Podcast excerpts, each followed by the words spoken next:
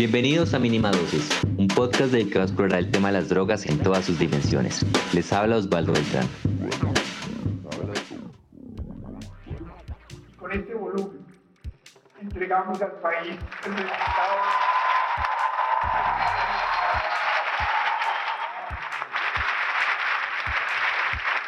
a la sociedad y el Estado pedimos implementar de manera integral el acuerdo final de paz y a las organizaciones que no aceptan la legitimidad del Estado, ELN, disidencias y demás insurgencias en guerra, escuchar el clamor del pueblo que pide parar la guerra ya desde todos los lados. El acuerdo de paz con la guerrilla de las FARC ordenó la creación de una comisión para el esclarecimiento de la verdad en Colombia la cual se encargó de indagar por las causas y consecuencias que ha tenido el conflicto armado en el país. El informe de la Comisión de la Verdad fue un esfuerzo titánico y entrevistó a cerca de 30.000 personas de todos los sectores y tuvo alrededor de 3.400 aliados en organizaciones que lo apoyaron. Su mandato se prolongó debido a los efectos de la pandemia y a finales de junio de este año por fin logramos ver sus conclusiones. El tema de las drogas está muy presente en el informe, especialmente en los libros Hallazgos y Recomendaciones y en el libro No Matarás, los cuales les recomendaremos leer y les dejaremos los links en la descripción del episodio. Para hablar del tema de drogas invitamos a Estefanía Ciro. Ella es coordinadora del área de narcotráfico, economía de drogas ilegalizadas y conflicto armado en la Comisión para el Esclarecimiento de la Verdad en Colombia. Además es fundadora del Centro de Pensamiento de la Amazonía Colombiana a la orilla del río y autora de Levantados de la Selva, Vías y Legitimidades en los Territorios Cocaleros del Caquetá. Hola Estefanía, ¿cómo estás? Hola Osvaldo, un gusto aquí estar contigo hablando de estos temas que nos gustan tanto. Eh, te quería preguntar, tú eres una de las personas que más ha estudiado el tema de drogas y conflicto en el país. ¿Qué te sorprendió encontrar al trabajar en este informe? Eso es una gran pregunta. Eh, yo creo que dos cosas quisiera señalar acá.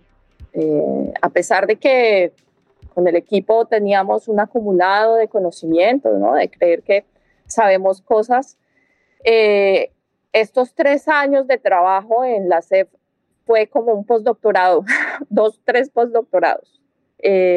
la cantidad de información que recogimos, documental, testimonial, nos hizo profundizar, contrastar, cambiar también muchas de nuestras ideas sobre el conflicto y el narcotráfico. Yo quiero, por un lado, recalcar eso.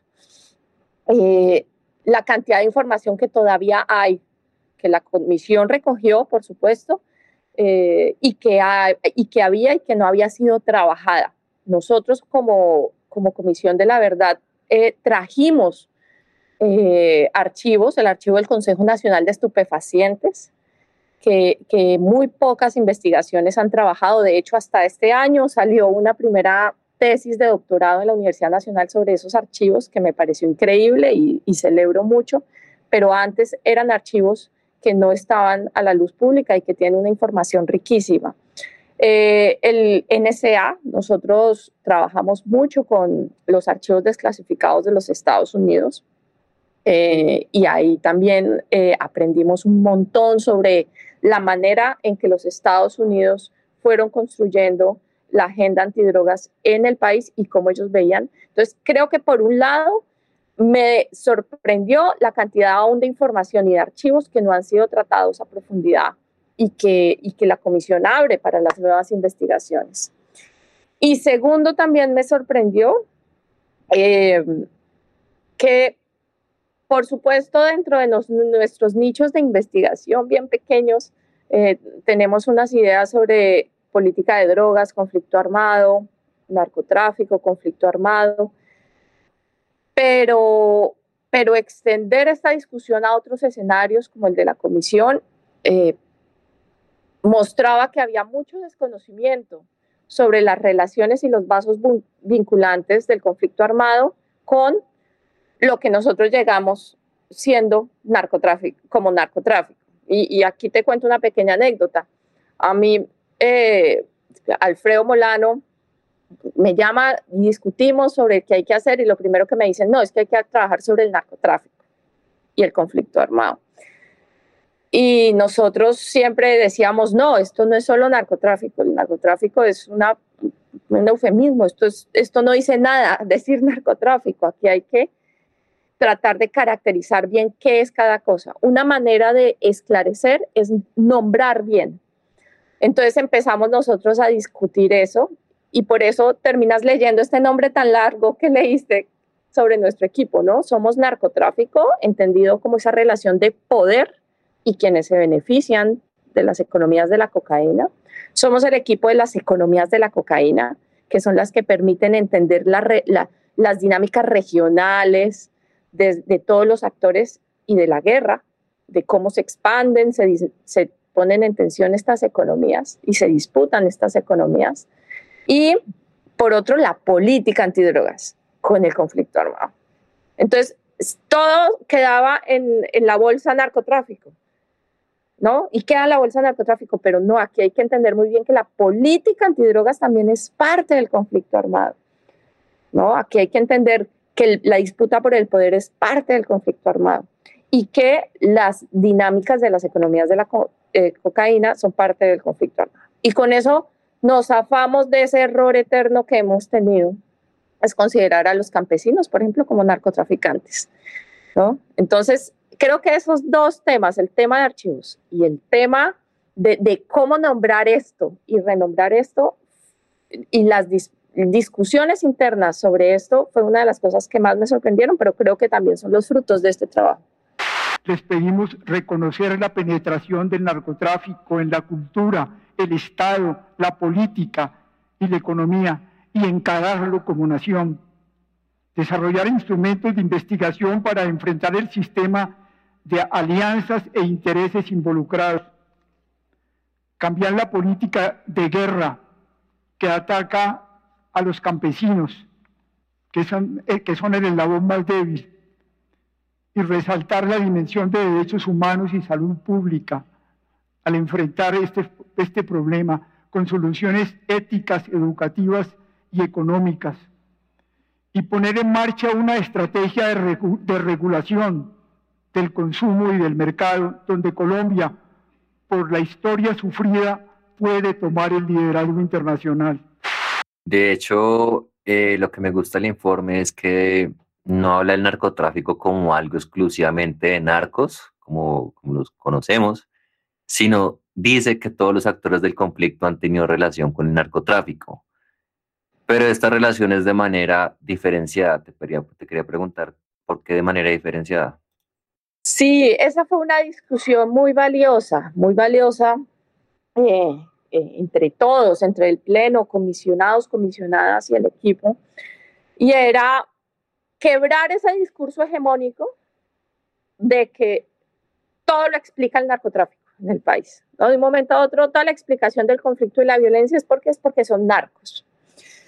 Y nosotros lo que planteábamos era, no, hay que entender dónde sí, dónde no, no, no, no es quitar de la ecuación al narcotráfico, no es decir, no, no, esto no es narcotráfico, al contrario, es identificar dónde sí se explica una disputa puntual por el poder y dónde no, ¿no? Y cómo juega eso. Y es ese eufemismo que uno lo lee también en medios, que ustedes están metidos ahí en las discusiones sobre, por ejemplo, todos son una pelea por rutas y corredores. y uno les dice, explíqueme la ruta y el corredor, y no saben. ¿No? Todo es ruta y corredor. Y a estas alturas toda Colombia es una ruta y un corredor. ¿no? Entonces, eso no explica nada, no, no le da pistas al país para saber qué tornillito apretar e intentar disminuir las violencias. Entonces, eh, lo que se planteó es, bueno, vamos a ver, a caracterizar dónde sí, dónde no, eh, cómo y el cómo. ¿Cómo? ¿Cuál es el, nosotros le llamamos, cuál es el lugar de la coca y de la cocaína en el conflicto? Entonces, por eso planteamos estas ideas de las economías regionales de la cocaína y cómo los actores interactuaban con estas economías.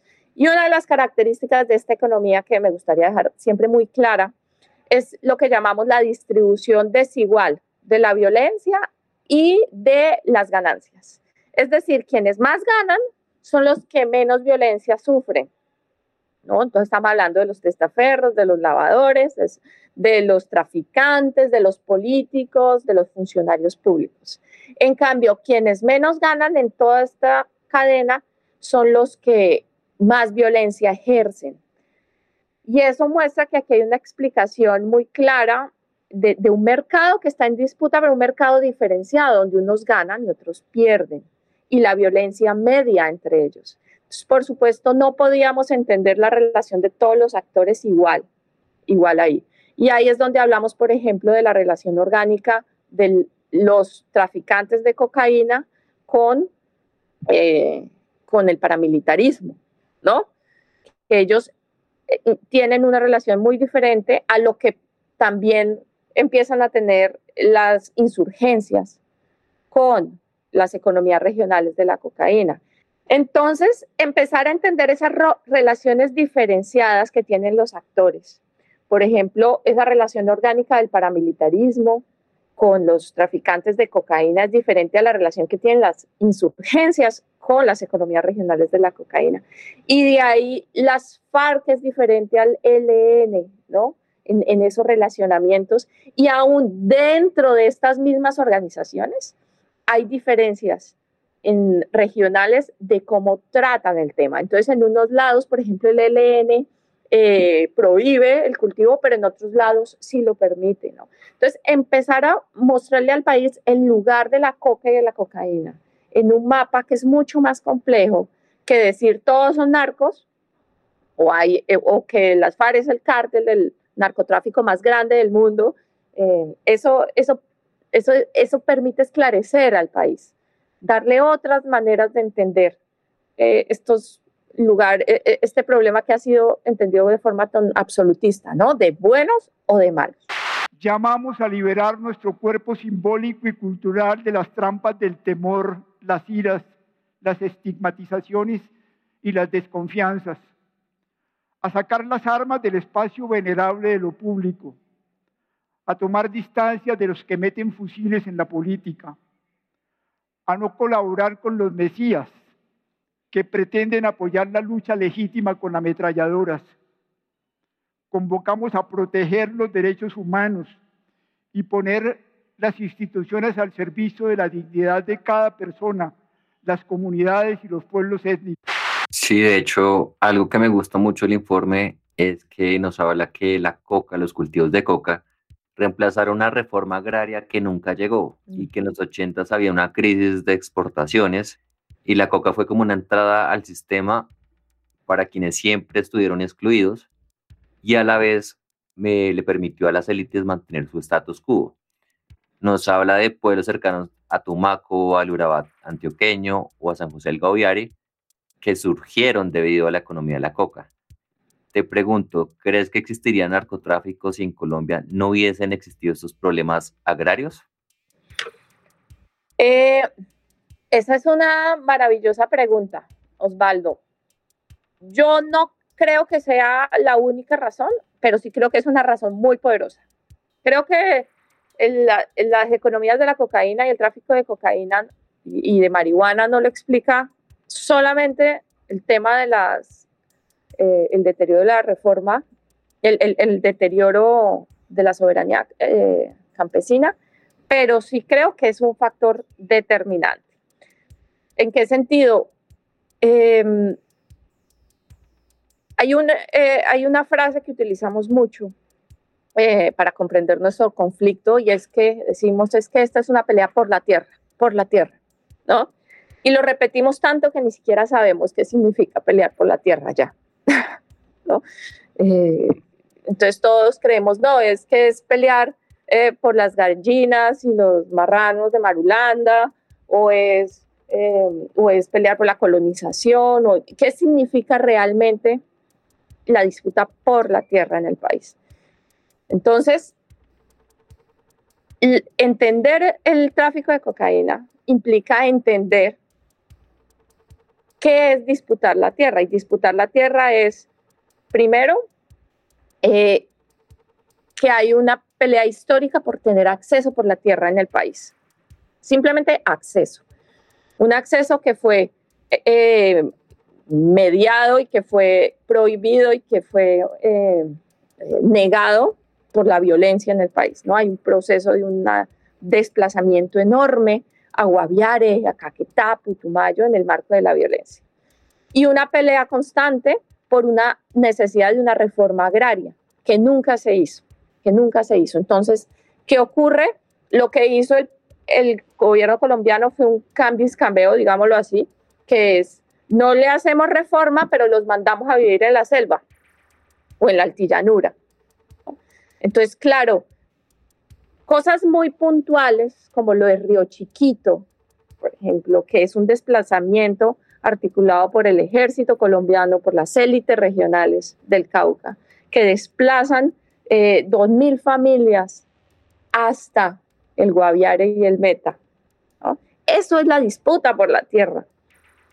¿no? Y ellos que terminan eh, en la selva, abriendo selva, intentando conectarse a unos mercados agrícolas sobre los cuales finalmente lo que viene a ser posible y rentable es, es la expansión de la coca y el mercado de la coca, que no hubiera sido posible, aparte de la mano de obra, el campesino colonizador puso la mano de obra, pero eso no hubiera sido posible sin eh, las redes, que es lo que decimos ahí, sin las redes internacionales que las élites establecieron con los mercados internacionales no hubiera sido posible. ¿no? las élites del Caribe, las élites de Boyacá, las élites paisas que tenían esas redes de contrabando ya abiertas y sin esas redes no hubiera sido posible. Entonces ahí vamos articulando, por supuesto, la reforma eh, agraria y el tema, problema de la tierra es central, pero sin esas redes de las élites no hubiera sido posible. Y ahora súmale, si la sin la agenda antidroga y la persecución de los Estados Unidos tampoco hubiera sido posible. Entonces es esa triangulación de variables.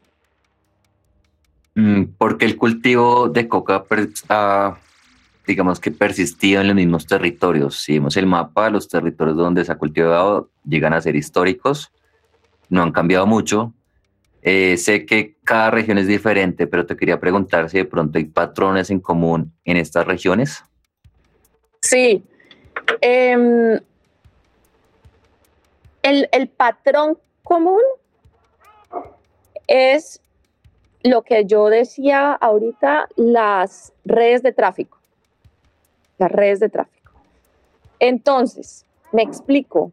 En los ochentas, eh, el epicentro de la producción es la selva amazónica. Es eh, Putumayo, Caquetá, Guaviare, Amazonas. Eh, es un epicentro muy importante de producción de cocaína.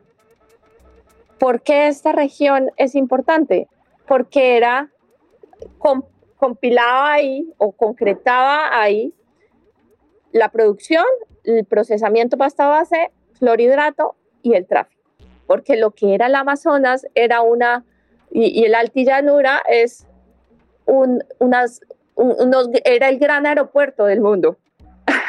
no lo para nosotros siempre, por eso es tan complicado a mí hablar de la Colombia profunda. Pues Colombia profunda porque de pronto en Bogotá no lo entendían pero el epicentro del mundo en ese momento era el Amazonas y la Amazonía, por la cantidad de pistas que había que estaban traficando desde ahí.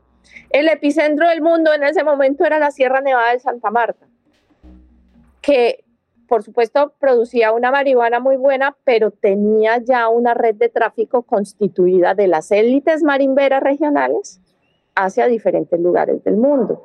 Entonces, no es solo donde se cultive, sino es la infraestructura de, tráfico, es central. Por eso, em, Tranquilandia, en el Yarí, en el río Yarí, allá abajo, por, eso es tan emblemático ese lugar. Por eso el, recreo y las fincas de, eh, de, Gacha y del cartel de Cali, también cartel de Medellín, que tenían esas fincas instaladas, que eran fincas con pistas, entonces, las, las pocas pistas que se habían construido en esa época se, se configuraron para ser pistas para el tráfico internacional. Entonces, por eso es, es tan importante eh, ese, ese, em, ese, esa unión, no es solo la producción, que no sirve nada producir y producir si es muy difícil mover la pasta base, sino cómo se conjuga eso con las infraestructuras de tráfico. ¿Y cómo lo explica en el presente? Pues que los lugares de tráfico más eh, competitivos son Catatumbo, en la frontera, ¿no? Son Nariño, que es el andén pacífico, es el, el gran puerto internacional de la cocaína. ¿Por qué? Porque tú produces en Cauca, procesas, cruzas la cordillera y bajas por esos ríos. Y por eso la disputa por esos ríos, que son las grandes avenidas del tráfico. Entonces, son esos lugares donde se conjuga la, producción con el tráfico. Entonces, eso lo puedes ver en lo que llaman ahora la 1DC como los enclaves. Entonces, eh, en el Putumayo, el enclave eh, que va con la frontera con Ecuador. Y por último, el importantísimo y nunca olvidado Golfo de Urabá, que es el puerto privado más importante del tráfico de, del contrabando general de armas y de eh, cocaína. Entonces, son la configuración de esos nodos de, la infraestructura de producción, procesamiento y tráfico, lo que configura un nuevo mapa del país. Por eso no hay Colombias profundas. Colombias profundas están en, en el Parque 93. ¿Y cómo es la relación del narcotráfico con otras economías ilegales? Porque viendo los territorios donde, pues, donde hay pues, cultivos, vemos que conviven con otra economía ilegal que puede ser tráfico de madera o de oro y a veces se reemplazan las, las unas a las otras. A veces es más rentable extraer oro que cultivar coca. Sí. Lo, que queremos dejar claro al lector y al país es que ningún peso, ningún dólar de las economías de la cocaína, del tráfico de cocaína o de marihuana, que ahorita también es muy importante, se concreta o sirve si no entra en la economía legal. Es decir, esto no es como las caletas de las FARC, ¿no?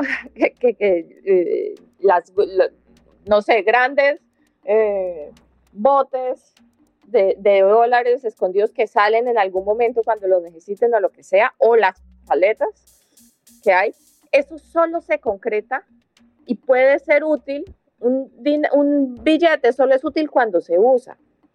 Y entonces eso implica que, eh, que el circuito de la producción, del procesamiento y del tráfico no termina en el tráfico, termina en esa última etapa, que es lo que se llama o blanqueo o lavado, o es con la interacción entre la economía ilegal y la economía legal. Por eso no hay que distinguir, no hay que decir, no, es que las economías de la cocaína solo operan allá en Guaviare o allá en Caquetá, allá en Los Curitos, no, no sabemos. nosotros aquí es un país bueno y un país malo, no.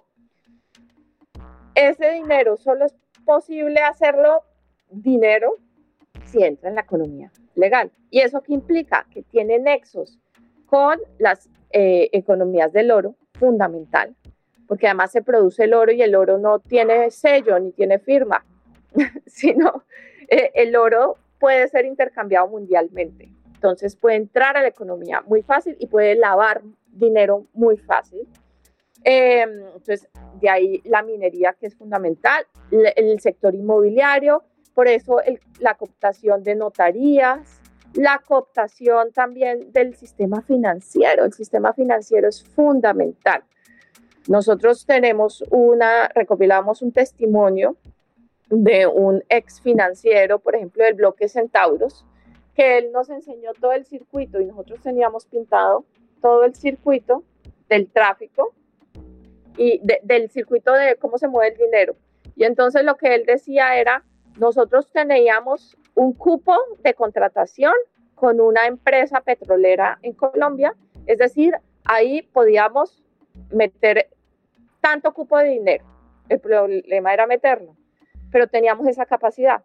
Entonces lo que hacíamos era por medio de casas de cambio, llegaba ya, ellos eh, llegaba ya, ellos iban, los mexicanos iban a pagar, pagaban vía casa de cambio que llegaba aquí a mesas, a mesas del sistema financiero, no, es decir, llegaba muy alto en el sistema financiero, ahí hacían el, el cambio y ese dinero iba a los cupos que tenían las empresas petroleras. Entonces, ahí que interactuaba todo un sistema de economía legal, el banco, las casas de cambio, eh, las contrataciones y licitaciones con los petroleros.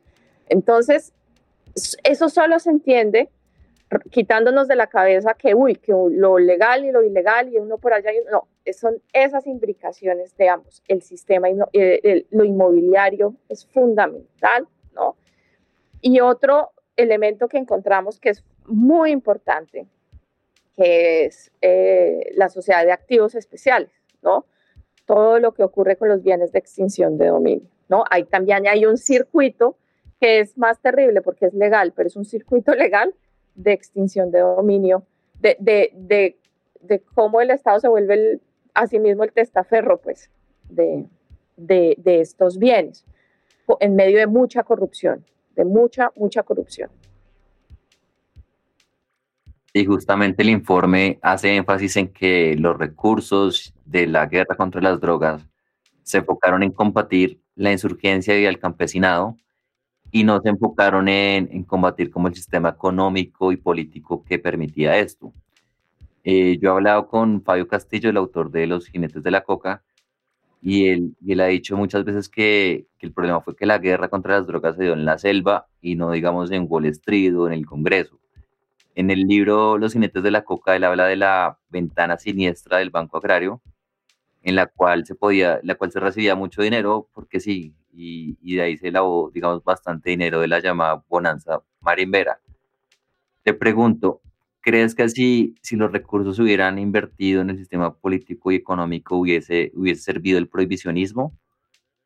Fabio Castillo es maravilloso y es de esas grandes luces que, que han iluminado muchas cosas eh, que no hemos querido ver. Entonces, me, me, parece muy importante lo que, lo que él plantea. Esta es una pelea por rentas, por rentas en todos los niveles.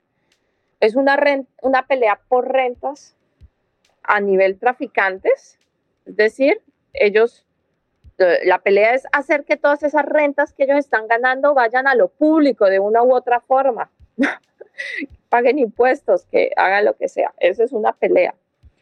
Otra pelea es, por ejemplo, que todos esos traficantes que pactan con los Estados Unidos, con la DEA, por ejemplo, su pensión, ¿no? Su jubilación, porque ya es una manera de vivir. Ellos saben que trabajan 20 años, acumulan y saben que un porcentaje de eso se lo van a dar a la DEA. Así es en México, muy, muy parecido a lo que ocurre acá. Que ese dinero no vaya a la DEA o a los Estados Unidos, porque aquí no vemos nada. Y la otra es todo este circuito de testaferrato que es este, que es este país, ¿no? Este país es un circuito de testaferrato. Muchas de nuestras ciudades están construidas precisamente sobre, sobre, eh, sobre una cantidad de elefantes blancos que están ahí, que están o en funcionamiento o enriqueciendo. Entonces, todo lo que estamos hablando es quitarle ese moralismo, es, es dejar de decirle al país, dejemos de entender esto desde el moralismo, es decirle al país, dejemos de entender esto desde buenos y malos, dejemos de entender esto como legal o ilegal, sino entendámoslo como lo ven quienes están implicados. Esto es un negocio, ¿no? Por supuesto, todo el prohibicionismo está construido para que ese flujo de dinero vaya directamente hacia o los Estados Unidos o quienes más se benefician de esto, que son los traficantes o los lavadores.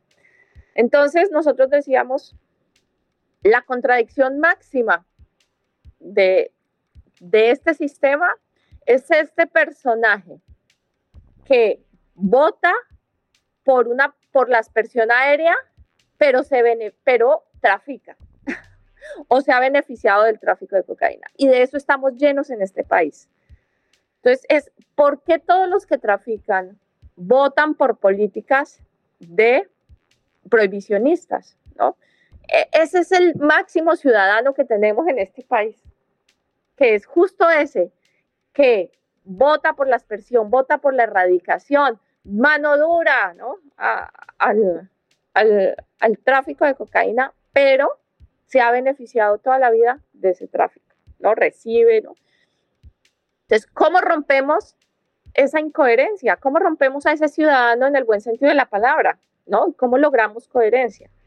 Entonces, por supuesto, el prohibicionismo es el regulador máximo de esta economía. Sin prohibicionismo no existiría. Por eso te decía ahorita, por supuesto, la reforma agraria es fundamental, pero nada regula este mercado como el prohibicionismo. ¡Vamos! ¡No hay negocio! ¡No se va a negociar! ¡Vamos lo que viene! lo Ya que hablabas de los narcotraficantes, siento que ha cambiado mucho esto de que prefiere una tumba en Colombia que, que una prisión en Estados Unidos. Eh, he leído de casos de narcotraficantes que terminan con visa viviendo, viviendo allá en Estados Unidos. Es bastante paradójico.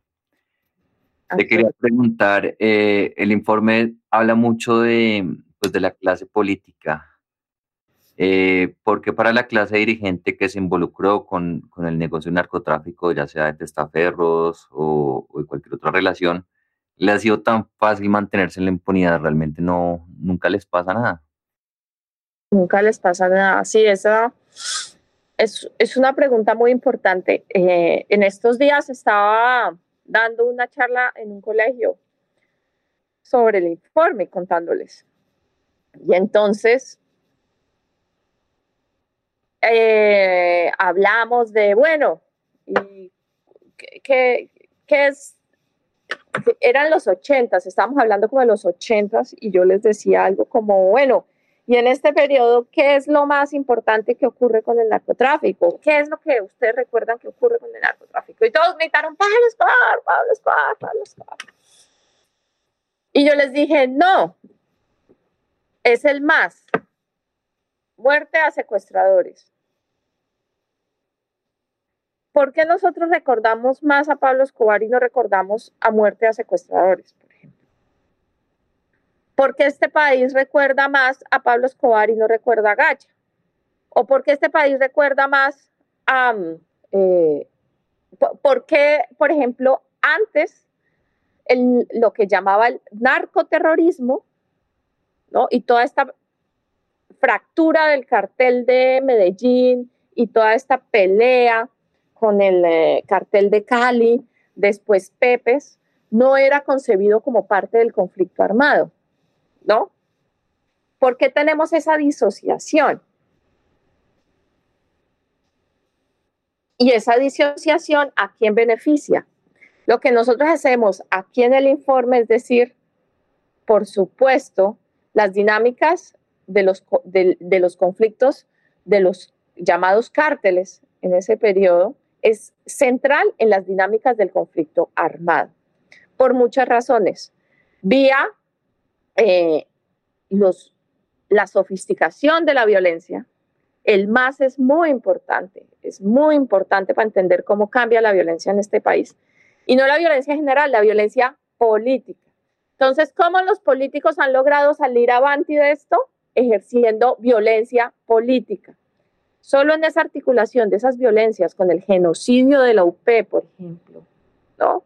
Debido a esta articulación, traficantes de cocaína y, ejército, policía y políticos, es que se logra esa destrucción política.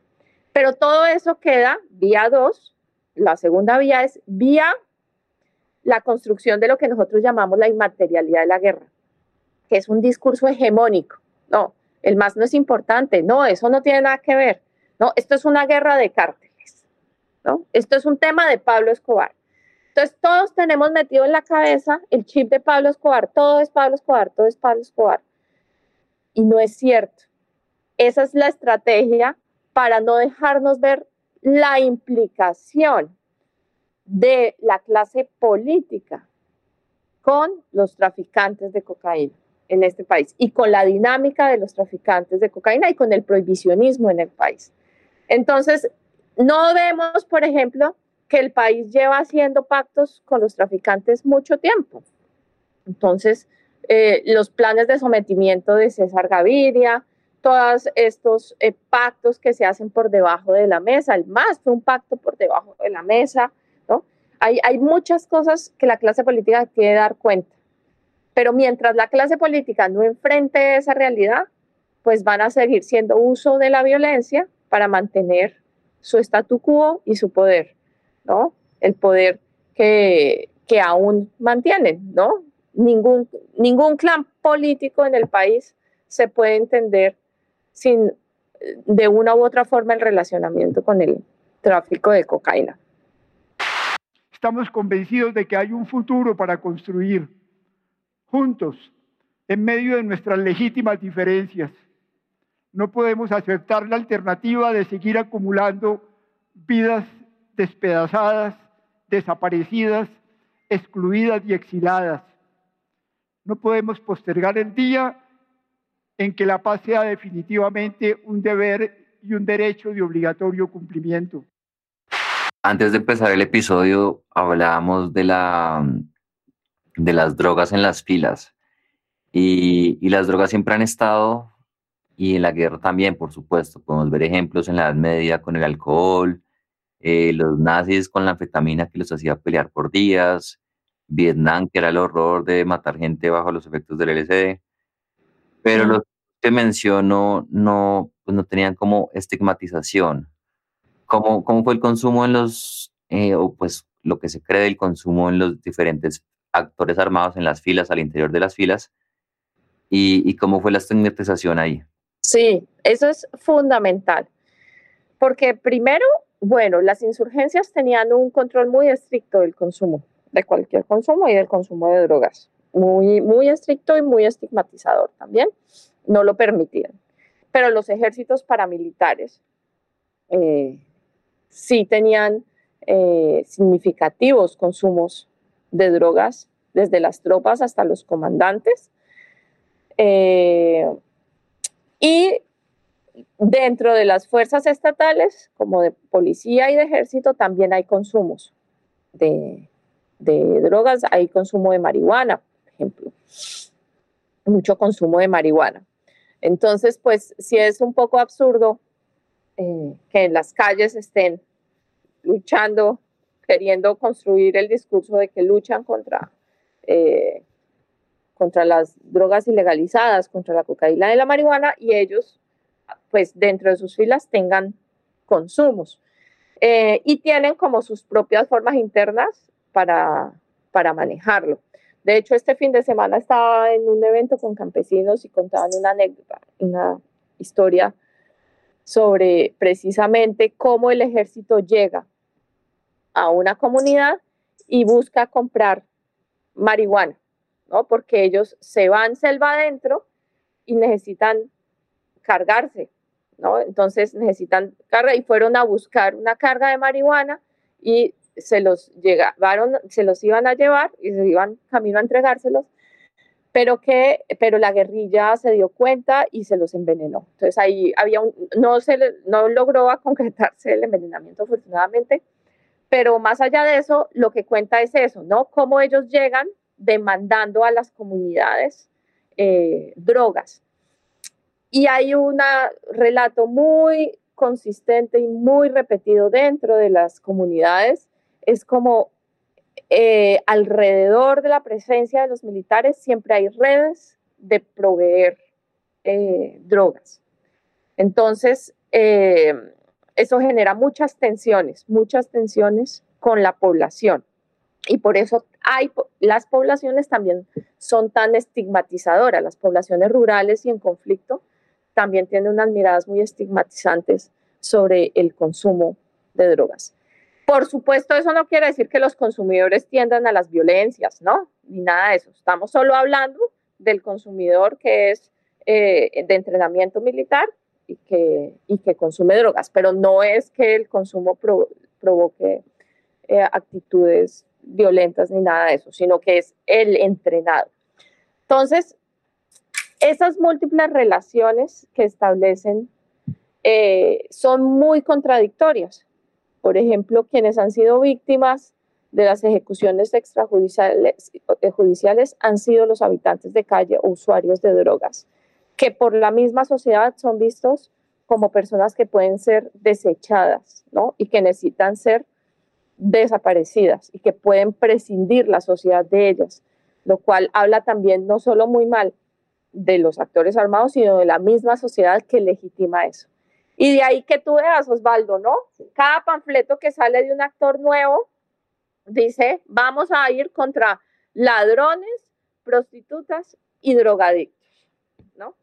Entonces, ahí hay un nudo, nudo que resolver, nudo que resolver que el prohibicionismo exacerba porque aumenta el estigma y que aumenta esa contradicción eh, que, vive el país en todos los entes. Es una cosa de depender del negocio, de depender del consumo, pero hacia afuera eh, somos muy violentos, muy violentos y ejercemos mucha violencia en, en, estos entornos. Entonces, eso queríamos decir con ese caso, que hay una arista por explorar de ahora en adelante enorme sobre esos vasos comunicantes del consumo y, del, y de la guerra. Y para terminar una cosita,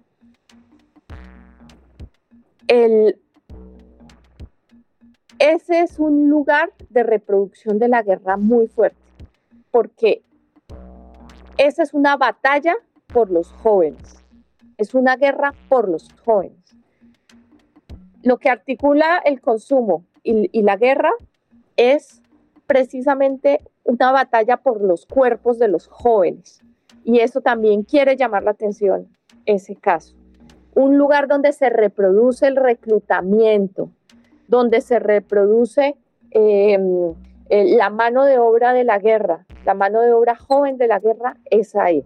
Es las redes de microtráfico, es el uso eh, descontrolado de las drogas y el uso mafioso de las drogas. Es el joven ahí el que está en disputa. Entonces, una manera de resolver y de romper esas redes de persistencia del conflicto precisamente está en la juventud. Bueno, Estefanía, fue un gusto tenerte aquí. Esperamos contribuir con la divulgación de todas estas ideas que nos propone el informe. Esto fue todo por hoy. Recuerden que pueden escuchar nuestro podcast en plataformas como Spotify, Google Podcast, Apple Podcast y también estamos en el portal de la línea del medio.